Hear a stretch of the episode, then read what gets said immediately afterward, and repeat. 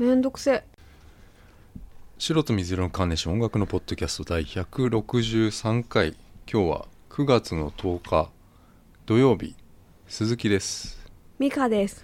ついにはい。iPhone に電子マネーがですね、あ。搭載されるんだよ、電子マネー好きじゃないじゃないですか。電子マネーはす いいんですよ。あいいの？電子マネーはうん。まだいいんだよ。あのスイカにうん。チャージうんあれ勝手にされるってことだよね。違うのかな？勝手にされるの？違うか。いやうん俺はもうスイカに うん。1000円以上入れたことないんで。不思議。お金もったいないって思っちゃうからさ俺。う。ん。なんでだろうね。いやなんかその、うん。ついに来たなと思ってさ iPhone に、うん。うん。だっていつも足りないって出るからめんどくさいじゃないですか。あいつも捕まるからな、うん。俺あそこで。ねえ、うん。嫌じゃないですかそれいやあの入ってるかなと思っちゃうんだよね。もう ギリギリでいいから。1000円ぐらいしか入れてないのに。うんもう、うん。うん、なんか入れるのさ、うん。もったいねえんだよな。あうのーん5000円とか入れてる人ちょっと私です。すごいなって思うよ。金持ってんなと思うよ。あの5000円で出ちゃう出るじゃん,、うんうんうん。あのあといくらって。うん。あ羨ましいなって思うよ。うん、だって入れられるのに入れないんだもうん、だってもったいないんだもん。使うじゃなん結局。まあ電車だからな。うん、いやなんかだから勝手はにチャージされるなら別に俺は、うん、あいいですか？あのうん。勝手にやってくださいって感じでいいんだよ、うん。うん俺は、うん、だから勝手にやってくんないのかもしれないなあれ。あれもチャージすんのかもしれないけどさ。うん、まあ選べそう。なんかどうなんだろうな。クレジットはうん。ねクレジットもうん。あれでしょ？できるようになるんでしょ、へえ。うん。うん。いちいち言うのめんどくさいんだよなもうコンビニでさ、うんじゃあ何？7個でとかさ、うん。ID でとかさ、うん。パスモでとかさ、うん。あれさうん。もうほんと統一してもらいたいんだよなあのマネーを、はいはい。電子マネーみたいなやつはさ。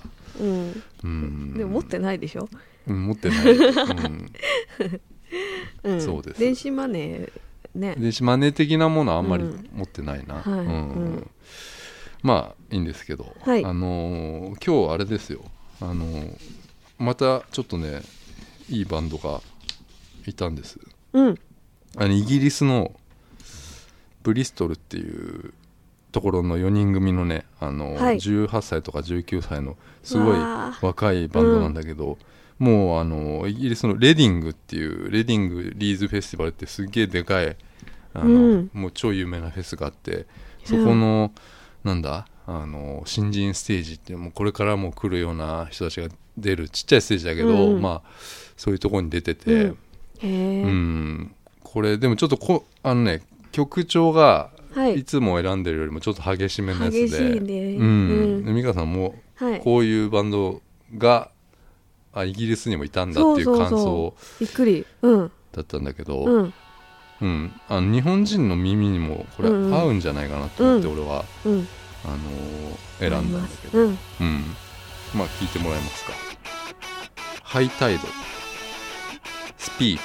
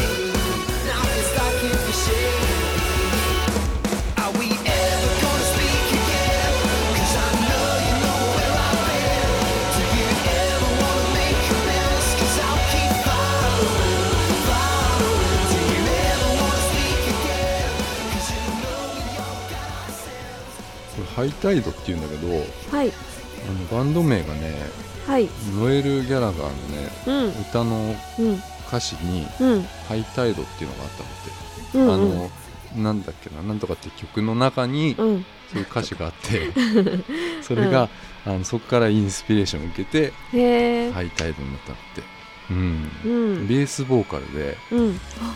かっこベい。いースボーカルだと、ん。ギターがさ2人なのよ。あベース1人はいはい。ギター2人になるじゃん、うん。そうするとこううん1人がバッキングのギター弾いてもう1人がリードギターをずーっと弾いてられるのがはい。俺好きなんだよなこうのん。うねる感じが、うんうんうん。ライブレディングのライブも今、うん。あの YouTube に公式で上がってるんだけどそへー。れも結構ねうん。迫力ありましたね、ううん。んずっとイギリス国内であのツアーみたいにしててハイタイド、うん月にね、まあ、10から15ぐらいをやってるのかな。月の半分ぐらいを、すごい。うん。うん。10月も結構あるみたいで、うん。うん。なんかサマソニにうん。来年ね出たい出たいっていうねマネージャーの人が言ってたんだけど。サマソニに出たいんだけど、その他にフェスあるかみたいな。他に日日本に、うん。やっぱフジロックとかあるじゃないですか、うんうん。となんかちょっと小さいやつとかも教えてあげたんだけどさ、あのー多分俺来年何かでうん。こうちょっと引っかかるんじゃないかなと思ってんだよな、うん。このバンド。ううん。ん楽しみ。そうなんですよ、うん。であと日本で流行ってる音楽っていうのをね、あ。やっぱ聞かれて、うん。聞かれた時にやっぱりちょっと言えないんだよな、なかなのうんいやなんて言ったらいいのかなって思ってさ、ずっと考えちゃってさうん。結局 Perfume って言っちゃったんだよ。ね いやなんか知ってっかなと思ってさそうんのうん。オリンピックのなんかああいうのでさ、うんうんうん。なんか中田ヤスタカとか使われたでしょ、伝わりやすいですね。うんやっぱりうん。あれだよな音楽以外のうん。ちょっとエンターテインメントで見てくださいっていうさうん。ところなんだようん。な、なんかちょっと音楽だとさ、うん。言えなくてさなんか、うん。いやだってい言えるエグザイルとかってさ。言えない。イギリスの人には言えない。そうだよ。だからうん。流行ってるのっていっぱいあるよ、うん。そのあるけどうん。いやなんか例えばクリープハイプとかさ、うん。言えないんだよな。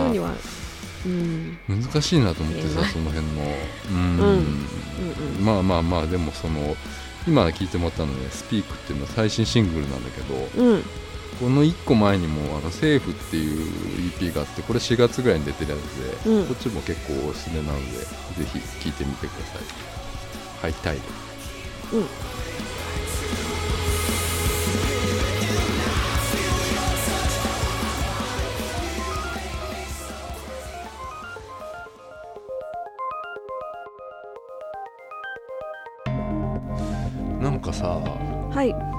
いいや iPhone のさ、はい。イヤホンもうなくなるでしょ？あ。のあれどうなんかわかんないんだけどさ、イヤホンジャックがとりあえずないないでしょ？ないんだ。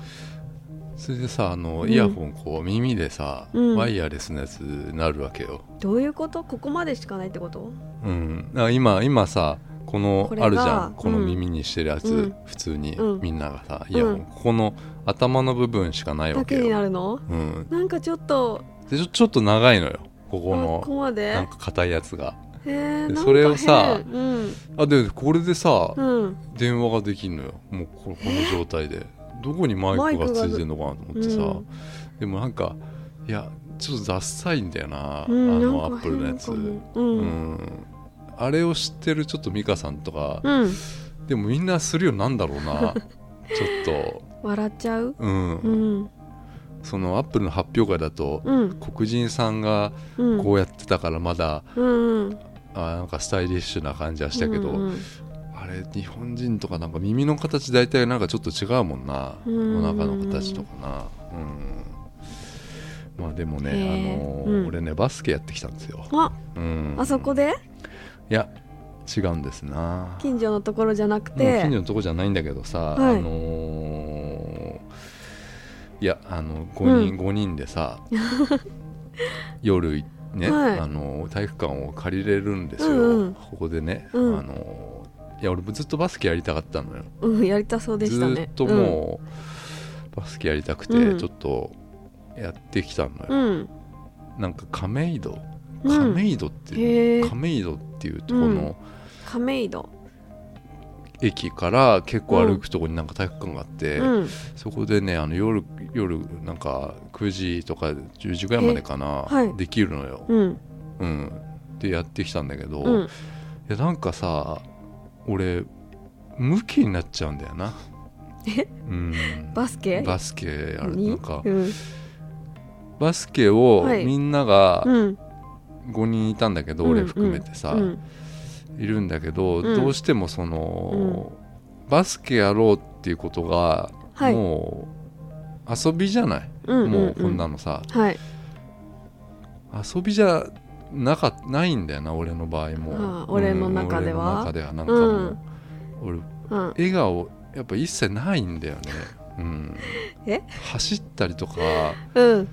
すごい走ったりしたからうんうん。俺。うん。本当にうん。10年ぶりぐらいじゃない、バスケやったの？ああそんな真剣になったの？うん。真剣にこう走ったっていうのは、うんうんうん。なんかボールバスケットボール見たらやっぱもううん。追いかけたくなっちゃって、うんえ5人でバスケってできるの？いやだからそこは、あのいなかったんですよ。本当はもうあの6人いればまうん。あ3対3ぐらいでできたんだけど、あのあんまりその本格的にはできなかったんだよ、うんうん。それがもうなんかすでにちょっとなんかね、うんいやもう一人もう一人うん。呼べよかったのになと思ってさ、うん。それはかみんなバスケ昔やってた人？やってない。あ俺だけしかやってないだから、うん。なんか笑ったりしてるのがそりゃそうですよね。うん。うん。ちょっと、うん。いや俺もちょっと大人げなかったなと思って、そうのそだよね。2時間ぐらいですけど、うんうんうん。すごいなんか、うん。向きになっちゃったんだよな、うん。うんなんかいやウィウイニングイレブンをね、あうん。のサッカーゲームやりたいっつってそれもずっと言ってんだけど俺は、はい。ウイニングイレブンを、うん。ゲームの展示会みたいなので、うんうんあの要はし無無料でさこう、うんうんなんつうの？うん。新しいウイニングイレブンっていうなんかこう、なんだあのゲーム試せるコーナーみたいなのがさ、うん。はい。あるんですよ、はい。それでさ俺、あの40分やっちゃったからね 昔。昔じゃねえか、うん。去年かとか最近だよな。なんか、はゲームのああの後ろに子供並んでんのに。えー？すげえ並んでんのにさ、うん。全然気づかずに俺、うん。あれ言わなかったっけ？なんかゲームの VR の。あの時にさゲームできるやつがあってさうん。ちょっとムキになっちゃうんだよな,、うん。なんかすちょっと周りが見えなくなっちゃってさ。う、ん。うん。ああそういうとこあるんだめねちゃくちゃ、うんそれでもそういうゲームやりたいとかさまあまあそういう、んん。まあ、バスケもやってきましたっていうことなんだけど、うん。あのーまあ、それとは全然関係ないんだけどさえ？うん。あのねいやまたねうん。行ってきたんですよ。うん。美術館に、うんうん。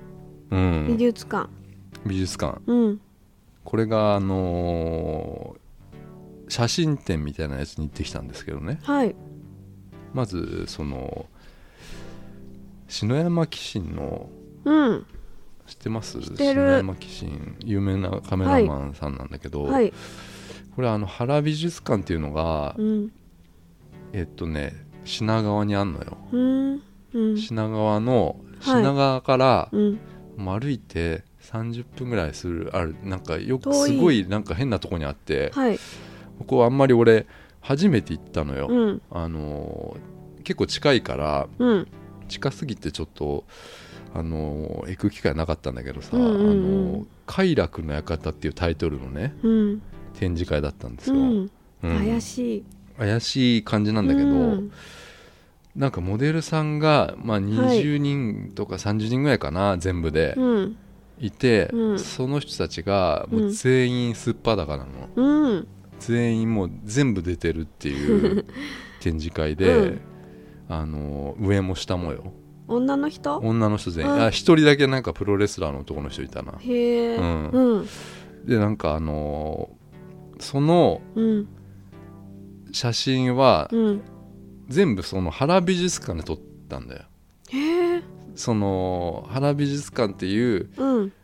なんだろうなところでそのなんなんかさロケしたの。ロケしてて 全部そこのね、この位置じゃあ例えばじゃあなんかくぼみとかあるじゃないですか、うん。柱とかさ、だから柱でじゃあ裸の女の人がこう、うん。柱にこう抱きついてる写真とかが柱に貼ってあるのね、同じ場所に貼ってあるっていう,、そういうやつなんだけど、なんかさうん。あのーもう3階建てなのかな？2, 2階建てか。2階建てで、はい。なんか3階もちょっとあるんだけど、うんあのー15分ぐらいでもう見終わっちゃうんですよ。これがもう早い。早いんですよ、うん。でちょっと物足りなかったんですねう俺、んうん。うん。うん。であのーこの美術館うのん。説明を見てたのそのうん。美術館原美術館ってなんだろうみたいな、うんうんそういうさ。うん。したらこれあのもともと家だったんだってさ。この原美術館っていうのが、でそれをまああの美術館にこうか変えたのかなあれへえ。なんか東京ガスとかの会長のうん。原さんっていう人がうん。住んでたんだって、であのこの快楽の館っていうはい。なんかコンセプトってさなんかすごいうん。アダルトな感じしないですかなんかこう。うんうんうん。すうるん。その館にうん裸の女うんがこんなにいっぱいいるっていう、うんなんかそれがうん。いいなと思ってうん。もう一回見ちゃった。2周見てきた。もうしたんだ。うん。うんうん。なんか断蜜とかもいましたよ。断蜜とか断蜜がヌードになってるやつ。出てんだ。出てます。わあすごいね。うん。うん。そういうのありましたな、うん。うん。ありましたな。うん。であのーその次にうん三菱一号美術館っていうの行ってきたのよ。三菱一号館美術館っていうのにこれ別の日だけど行うんうん。ってきて、うん。これはあのージュリア・マーガレット・キャメロンっていう、うん。もうあのすごい古いカメラマンの人がねうん。いたんですよ、うんうん。19世紀。19世紀だからまあまあ昔？ちょっと昔ですね、うん。であのカメラがはい。まだその、記録用でしかなかったっていう時に、うん。それを芸術っぽく仕上げたっていうか、へあえのアートみたいにした人なんだけど、すごい。やっぱ今はもう写真っていうのは、うん。もうなんか当然じゃないですか,、はい。なんか例えばなんか判断する時ですよ。あのなんか買う時に写真があったりとか、うんうん。うんえーとグラビアとか、うん。えー写真集とかなんかポスター、CD のジャケットとかうん。とアーシャとかあるじゃないですか、うん。そういうのってもう当たり前なんだけどうん。あのなんだろうな。例えばさはい。じゃあカメラ撮る時にうん。こっち向いてるのとかさうん。あるじゃん。あのなんだろうな。記録用だから最初は、もうみんなこっち向いてるわけよ。カメラ目線。そのカメラ目線なわけじゃないですか、うんだけどこの人の写真っていうのは、比較的目線が外れてたりとか、うん。横向いてたりとか、うん。なんかポーズ取ってたりとか、うん。そういうのってうん。当時からしたら多分もうなんか新しいじゃなくて、もうざ斬新というか、ありえなかったものなのよ、うん。だからそそういう写真展なの写真展だったんですよ、うん、なんかこういう写真見たことないですかね。なんか今見せてんだけどそのああの全部セピアとかーうん白黒なんだけど、うん。絵要は横向いてたりとか、うん。こんなのってなんか当時からしたら多分ありえなかったんだろうな、うん。この真横向いてたりとか,、うん。なんか子供がなんか花に囲まれてみたいな、うん。こういうのってうん。あのこういうセットというかまあ作ってうん。あの撮ってるわけですよ。要はモデルさんがいてっていうさ、はいまあ、グラビアの走りみたいな感じかな、はい。うん、でこういうのを撮ってた人がジュリア・マーガレットっていう人なんだけどさ、うん。あのー48歳の時にはい。始めたのよ。初め、へえこのカメラを手にして、そこからもう本当に独学で数ヶ月でもうここまで作品を作っていくっていうことをしてたらしいのね。うん。うん、でこの実はこの展示会自体もうん。初めての展示会で、へえあの日本では。うん。まあ、生誕200年200年200年前ですかね。うん。うん、これもうかなりちょっとこっちはねもう量が多すぎて、もうん。う最後の方多分疲れると思います。よ、うん、へえすごい現物でもうかなり貴重なもものなんだけどさ、あのーすモデルさんはまずその親族が多いんですよ。うん。あの兄弟とか姉妹とかなんかその身近な人からどんどんうんうん。撮り始めて、最終的はい。にその5人ぐらいのモデルを使ってうん。いろんな作品をこう作るんだけどはい。あ全部こう情報がねもう細かく残ってるんですよね、あのー誰々ですとか、うんうんうん。どこで撮ったとか誰なのかって、うん。こういうのがさあのー絵とかだともう。絵だとさ、うん。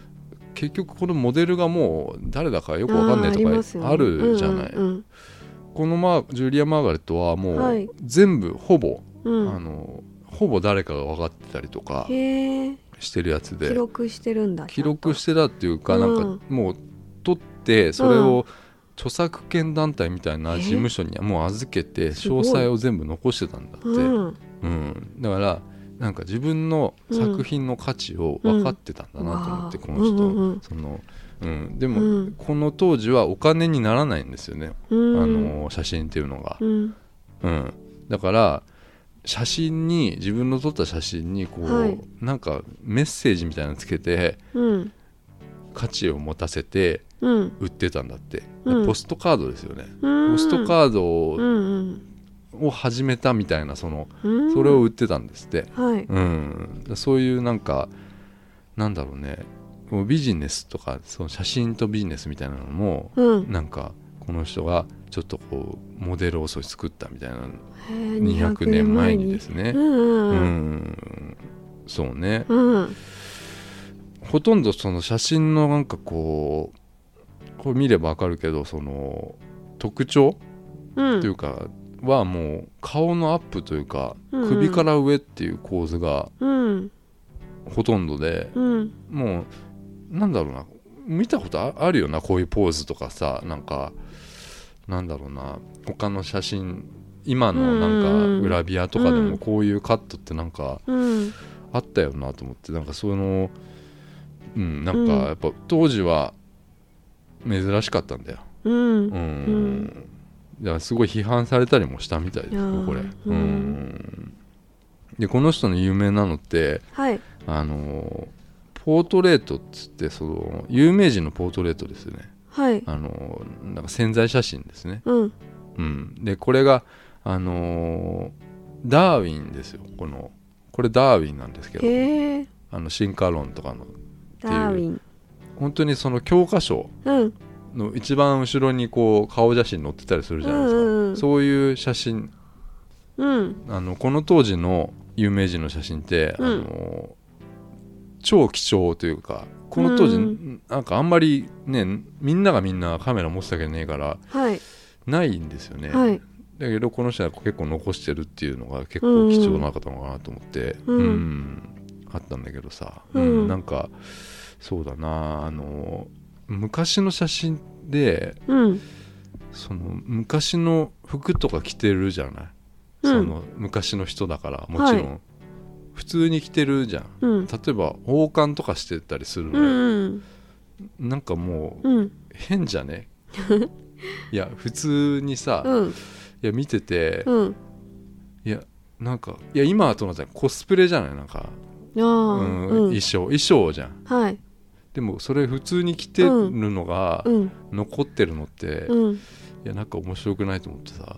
面白い。うん、うん。なんかそれを感じたんだけどさ、うん。うん。あと今インスタグラムとかさ、結構そのエフェクトあるじゃん。ああ写真に写真に加工するときにさ、うん。なんかこうい。っぱい20個ぐらいこう下にさ、であるじゃん、うん。あれって今こうボタン一つでこうできるうんわけでさ、なんかみんな結構当たり前に使ってるけど、うん。あれ本来そのフィルムだったりとかなんかこう光の量とかそそういう手法なわけじゃないですか、うんうん。写真撮る、はい。でなんかトイカメラ風のなんか画像にすることができてるとかさ、うんなんかこの人ソフトフォーカスっていう手法を使ってたみたいではい。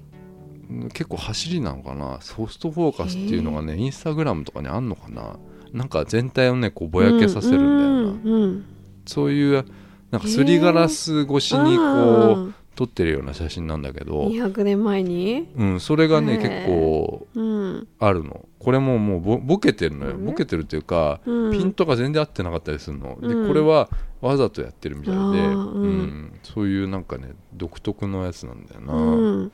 うん。そのねコーナーがあったよそのソフトフォーカス調に撮れるっていうはい。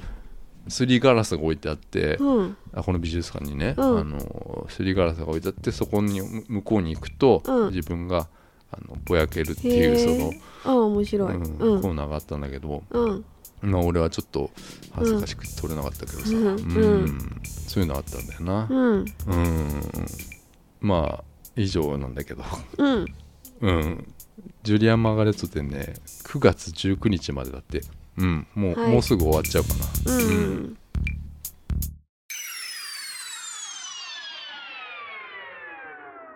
いやーなんかなもう。いや最近もうあれだわ。いやなんかもうイライラがすごくてさ。イライラしてるんだ。いやイライラというかうん。疲れもなんか取れねえんだよな天気がおかしいからです。いやそんな単純な ことじゃないよなきっとな。うん。うんなんかちょっとこうん。うどうなんだろうな。どうなんだろうなって思っちゃってんだよ。もう。先週から。先週のうん。なんだろうあれ帰りとかなんか、はいなんかどうなんだろうなって俺 俺がさもうさ、うんうんうんいや何も原因が分かんねえんだよな。うん。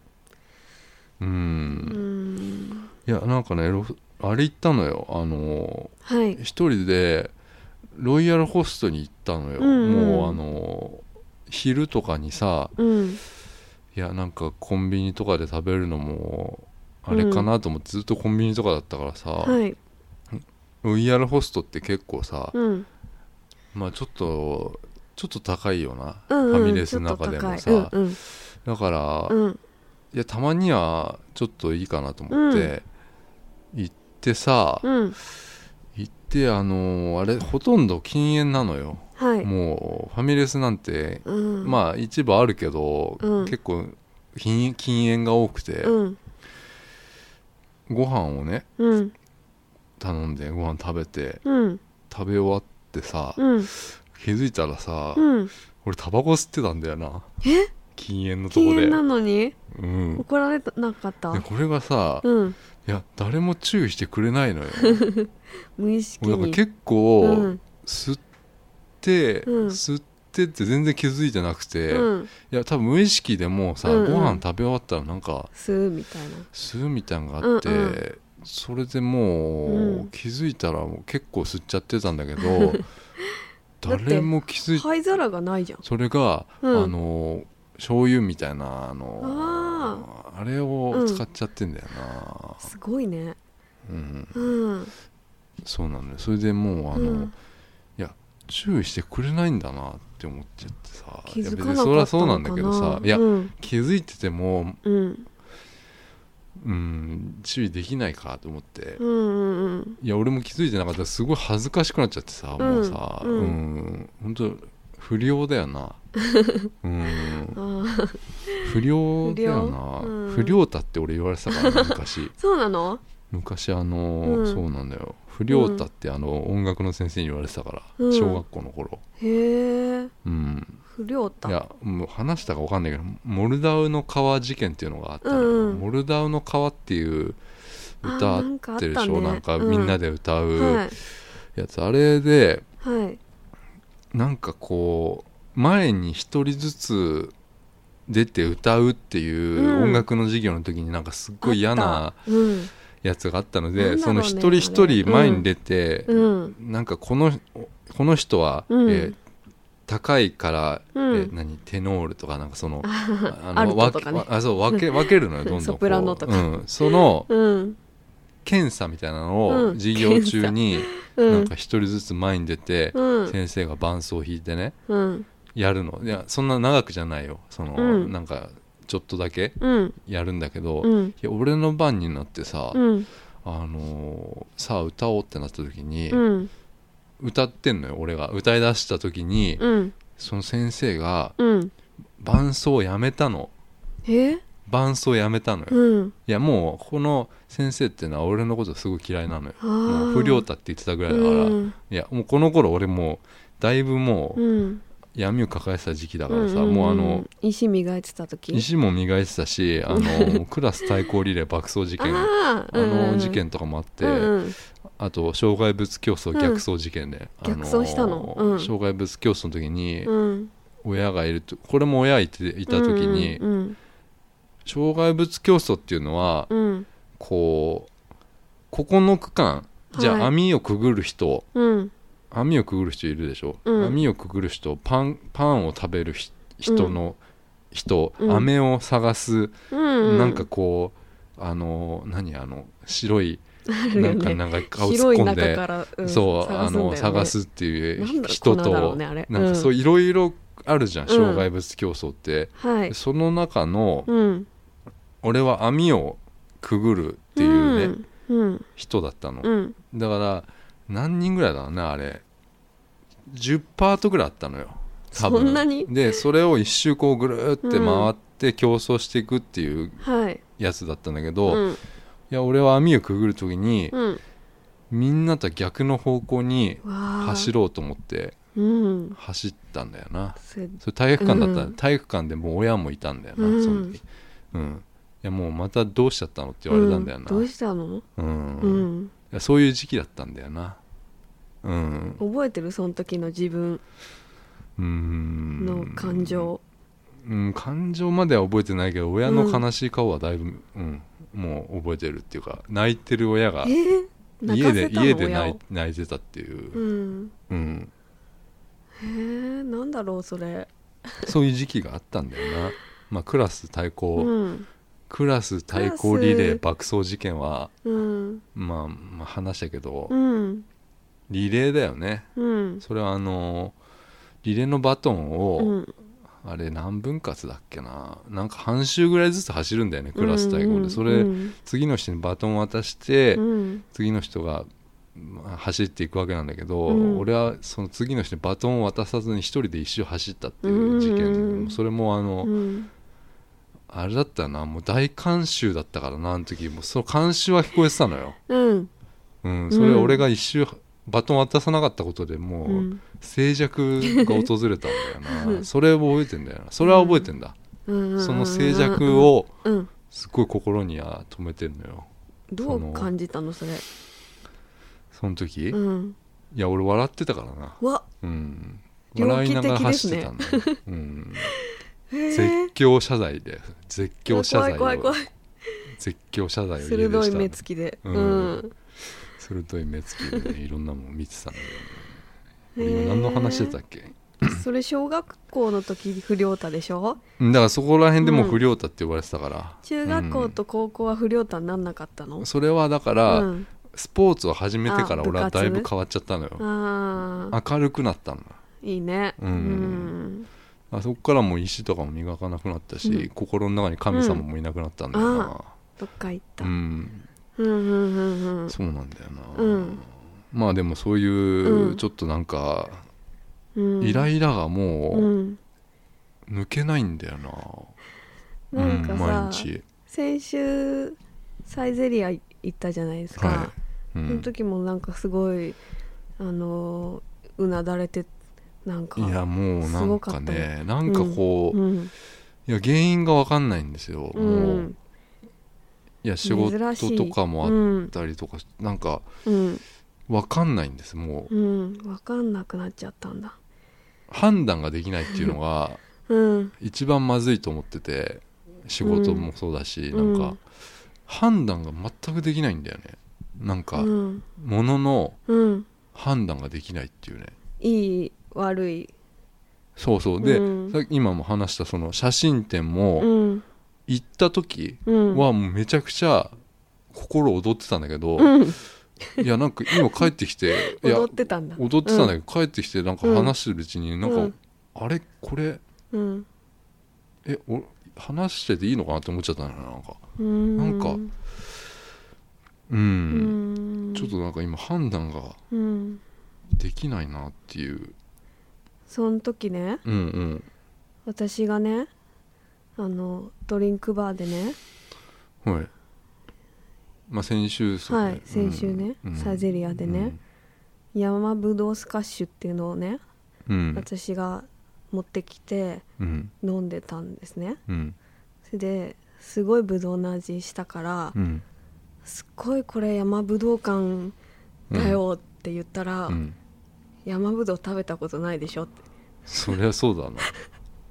ですっごいちょっとうん。いや食べたことないでしょ食べた山ぶどう。ことないですけど、なんか本当に無の顔して、うん。若干若干切れ切れ俺が切れ てる感じで言ってたのすっごい面白かったです。ああ、うん。いや山ぶどうは食べたことないだろうし、はい。なんか山いちごとかしあれ野山いちご野いちごうん。野いちごって、うん。あのねうん。あの小学校の時にうん。遠足に山に行ったんですよ、うんうんで、うん。山の上でうん。野いちごがあるって先生が言ってね、うん。うんいやあったのよ、うん。なんかそれが野いちごかどうか分かんないんだけどさ、うんうんでみんなで食べようってなったの。なんかこんなちっそうこいそうそう、やつよねうん、えー、それ山にさ行かないとさ見たことなかったの？いや知らないでしょ。小学校だ東よ京の子ですね。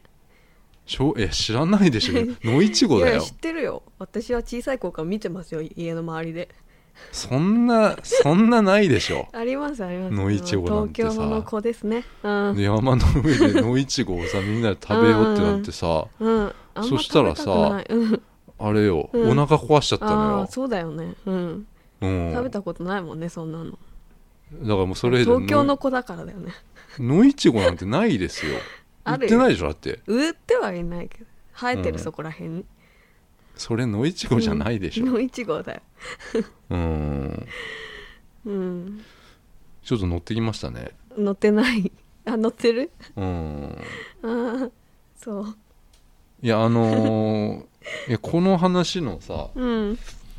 ついででさ、うん。まあうん。いやこうイライラをどう、うんなんつうの、うん。うん、いい方向にこう自分で持ってきたいわけですよ、うん。そのいい方向に。多分ね俺、うん。充電充電が切れたんだと思う、何の、うん、心のバッテリーの。心の？バッテリーの充電が切れたのよ。うん。バッテリバッテリーーの、うん。だから多分人ってうん。どっかで、うん俺ずっと今忙しくて、うんうんそんなのはどうでもいいんだけど、うん。あのーもう全然充電してないんですよねもう。ん。うん。休んでない。いや休みは別にいいんだけどさ、うん。何にもこう充電ができてなくて、うん。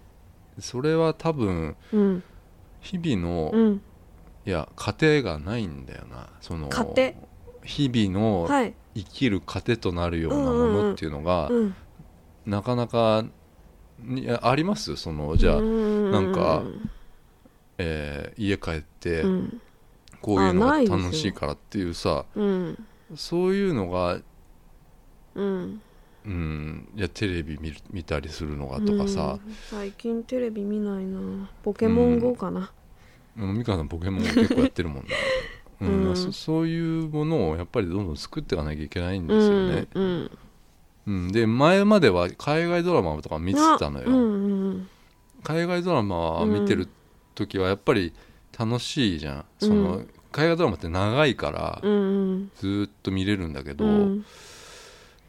一時もうこの最近もうちょっとね、うん。あのまあ、Hulu とかも加入してたり Netflix も加入してんだけどうん。どうもどうも俺うん。1話見て、うん。いやちょっともういいやってなっちゃったりしてて、うん多分それ面白かったりするんだけど、うん。まあそれはハウス・オブ・カードっていうのがあったからなんうん。かそれが終わっちゃったんですよもう。ん。うあれがやっぱ一番なんかなんか好きだったんだよな、うん。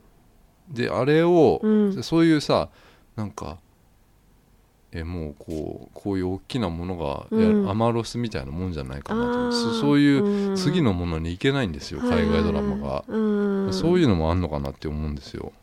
楽しみがないってこと？日々の。楽しみっていうかな、うん。なんだろううな、ん。うーん。うん。でまああのいろいろ見てたらさこうちょっと嘘のような本当の話みたいなのがあって、はいなんかこう南米のはい。コロンビアっていう、ねコロンビアに、うん。あの昔、うん。ドラッグの売人がいてうん。あの売人っていうかまあボスなんですけど、うん。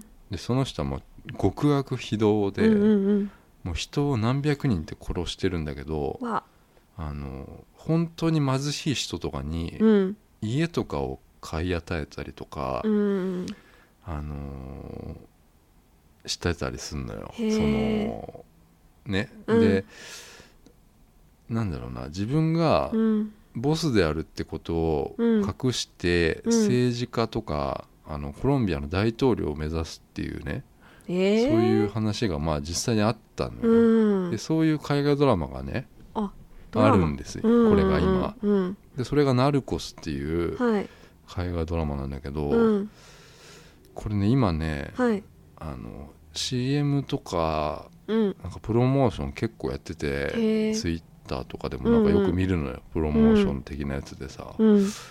であのーナルコスっていうのは、うん。スペイン語で麻薬組織っていう意味なんだけどうん。このドラマほぼスペイン語なのね。へえうん、うであのーこのボスの名前が、うん。まあ、パブロ・エスコバルっていうんだけど、うんあのーこれえ知らないかな？見たことないかな？なんか、うん、今ネットフリックスでやってるやつなんだけどさ、うん。ネットフリックスがまだハウス・オブ・カードもそうだったけどその、うん。ネットフリックスが制作してういうやつ。そういうやつでやっぱスケールがやっぱでかいんですよね、うんうん。でハウス・オブ・カードもそうだったけど、まあ、有名な監督とか、まあ、俳優とか脚本家が今映画界からどんどんこうネットフリックスとかそのドラマにうんこう吸収されていって、うん。ねその監督とかもそっちの方が楽しいからうん。長くやれるからっていあうん。でで、まあ、そういうのがあるんだけどさうん。あの主人公これパブロ・エスコバルっていうやつではい。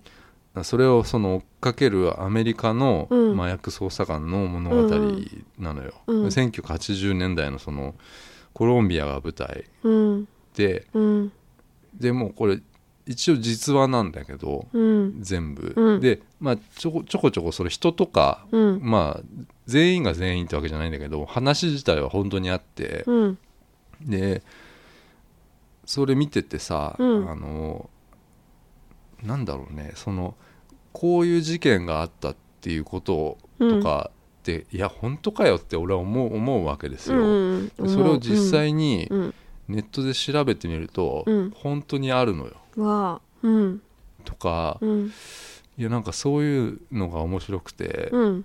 あの実際に当時の映像うん。とかも使ったりするのちょこちょこ入ってきて、うん。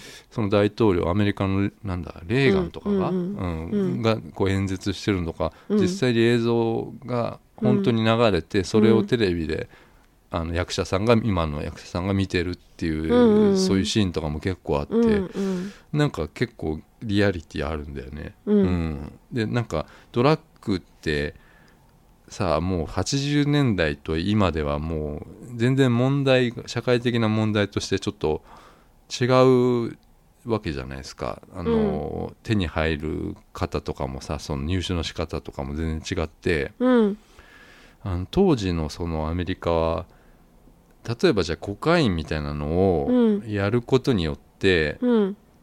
将来どうなるかとかが、うん。まあ、あんまり医学的にはい。そこまでうん。は分かってはいたけどんなんだろう現実問題ちょっとあんまりこう入ってなかったようなうん。感じがあって、はい。あのーコロンビアからアメリカにこのパブロ・エスコバルっていう人はうん。麻薬をこのコカインを運ぶんですよ、うん。この人が運ぶんじゃなくてうん。この人の部下とかが運ぶんですけど、うん。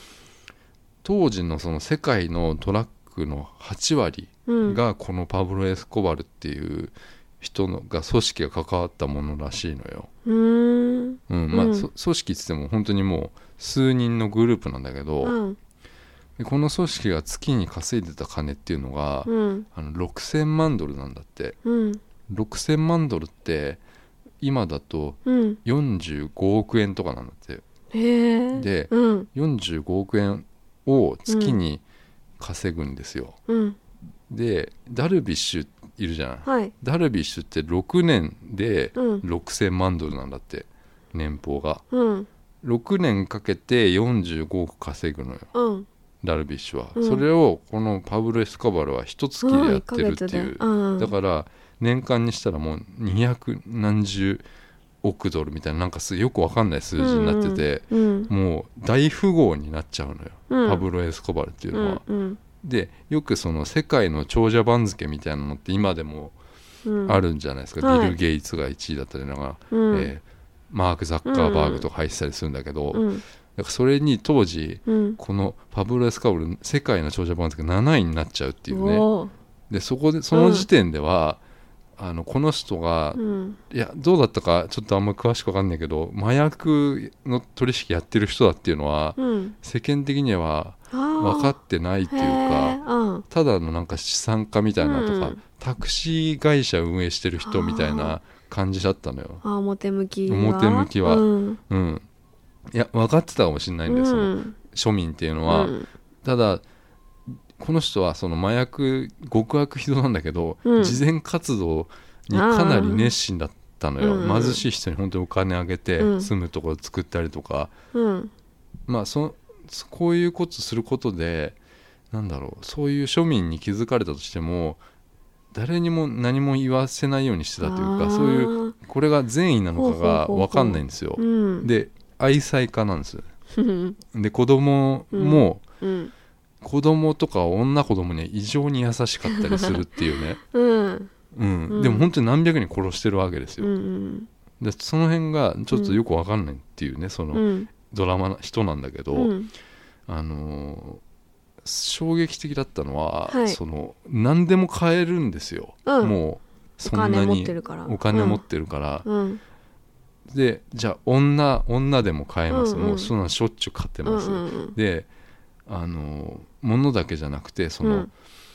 いやもう人もそうなんだけどうんいわゆる買収ですよ買収。うん。自分に反対する人をうん。どんどん買収していくっていうね。うん。だからそうするとうん。あのなんだろうねそのわかる？その警察官も買収できるんですよ、うん。政治家も買収できる、うんそうするとあの周りっていうのはもう見て見ぬふりをするじゃない、うんそれがすごい社会だなと思ってこれもうん。なんかもう現実だったのよ調べてみたら、ええうん。うん。まお金で買収できなかった人はうん。殺されちゃうの、ええうん。もうとんでもないとんですね。社会うん。ですよ。だからこんなにうん。人が死ぬドラマって、うん。いやなかったなと思ったんですよね。う、んうん。でも見てて、うん。あこいつもう殺されんなっていうのも全部分かっちゃうぐらい、うん。あのスピーリうん。ーなうん。ドラマ、うん。だったんだよな。でこのパパブロをうん。もう警察とか、政府っていうのはもう逮捕したいんですよね、うんだけどもう本当にいろんな人買収してるからうん。逃げられちゃうしもう、はい。事前に情報が漏れちゃうからもう捕まんないしどこにいるか分かんないっていううん。感じなんだけどそれでも警察は探すんだけど、うん。あのーなんだろうな警察が探してる間にまたこうパブロ・エスカバルっていうのは自分の犯した罪っていうのをうん。証拠ごと消していくんですよ、うん。でその証拠っていうのはなんか大使館にあったりとかして、うんあの大使館ごと燃やしちゃったりとか あの、うじゃあ何ですかねあのもうどんどんエスカレートしていくのよ、うん。その犯罪行為っていうのが、うん。で本当飛行機を爆発し乗ってる人も全員殺しちゃうっていうぐらい。うん。でこの巻き込まれる住民とかもどんどんどんどん増えていって、うん。もうねなんだろうな。もうけ逮捕待ったなしみたいにうん。どんどんどんどん自分も追い込まれていくわけですよ、パブロ・エスカバーうんうん。もうこの人はでも逮捕されることが嫌なんじゃなくて逮捕されてうん。アメリカに移送されるっていうのがうん。嫌な人なんですよ、うん。だから要は国内に、うん。で逮捕されれば全部買収してるから 警察署も自分で作っちゃってるわけですよ、うん。刑務所も、うん。で刑務所も家みたいになってるわけですよ、だから普通に売春婦とかもやうん。来るし、うん。ご飯も普通にいいもん食べれるし、うん。ただ形式上牢屋があるみたいななものだけなんですよ、うん。だから楽園なんですね。なんだそいつは、うん。これはもう本当に実際にあっえたんですよ。えうん、でそうう、いう話だったんだよな。ううん。ん、だからパブロ・エスカワルエスコワルっていうのは、うん。もう自分も気づかないうちにはいあのテロリストになってるんですね。あへのー。結局あのどんどんどんどんこう自分のなんだろう罪をうん。証拠を消していくってことで、うん。どんどんエスカレートしていくことで暴力っていうのがエスカレートしていってうん。完全にもうテロリストになっちゃったっていううん。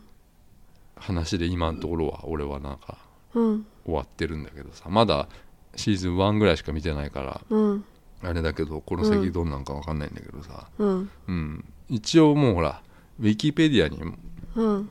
なんか見ちゃったんだよな、うん。そのこの人がいつ死んじゃったのとかさ、うんそういうの見ちゃったからさ、うん。まあどうなんのかなっていう感じですね。うん、ナルコスうんそれを見てるのね？その海外ドラマを。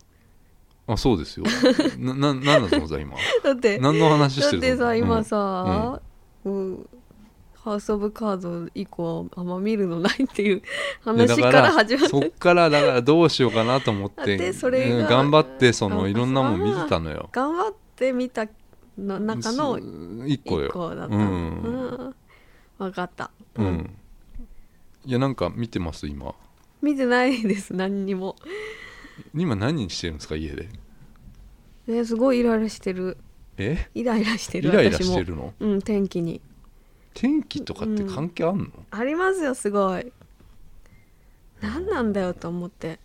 なんか言い訳じゃない？それって。違違う違う違う。晴れるのか雨降んのかうん、はっきりしろよと思って。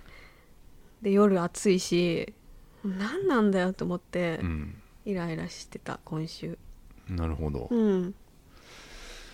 うん。まあ今俺も頑張っていろいろなものを見て、うんなんとかこう、うん。充電をうん。充電してるんです。うん。っていう話だったんです。じゃあバスケとかやったけどうん全部だから充電のためだよ、俺の。うんでもあんまり真剣にできなかったんでしょ、たら余計ストレスたまりません？だから、うん、うん。イライラしちゃってるから、うん。基本的に。うん、うん。本当にうんでもこれがどんどんどんどん多分うん。その充電電池の充電がうん。エネループがうん。溜まっていけばうん。多分うん普通に戻るんだけど、うん。すごいもうないないところでうん。バスケとかやってるもんだから、うん。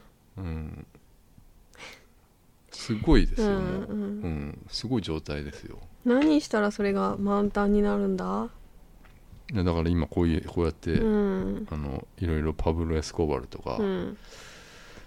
あの写真展行ったりとか、うん。うん。この、うん。このさ写真展はどうでした？どうでした？って俺ちょっとは 話さなかったっけ今話したけど、うん。話したけどさ、うん。これどういう気持ちで見るの？これ。ああのアート？アート？そうだね。うんいやあんまりなんうかんうーん。お客さんとかどんな人がいるんですか、いなかったね。あいなかったの、うん俺が行った時は。へえじゃうんあシーンとしたとこで2周したんだ。2周した、うーん。うん。まあとりあえずちょっと以上です。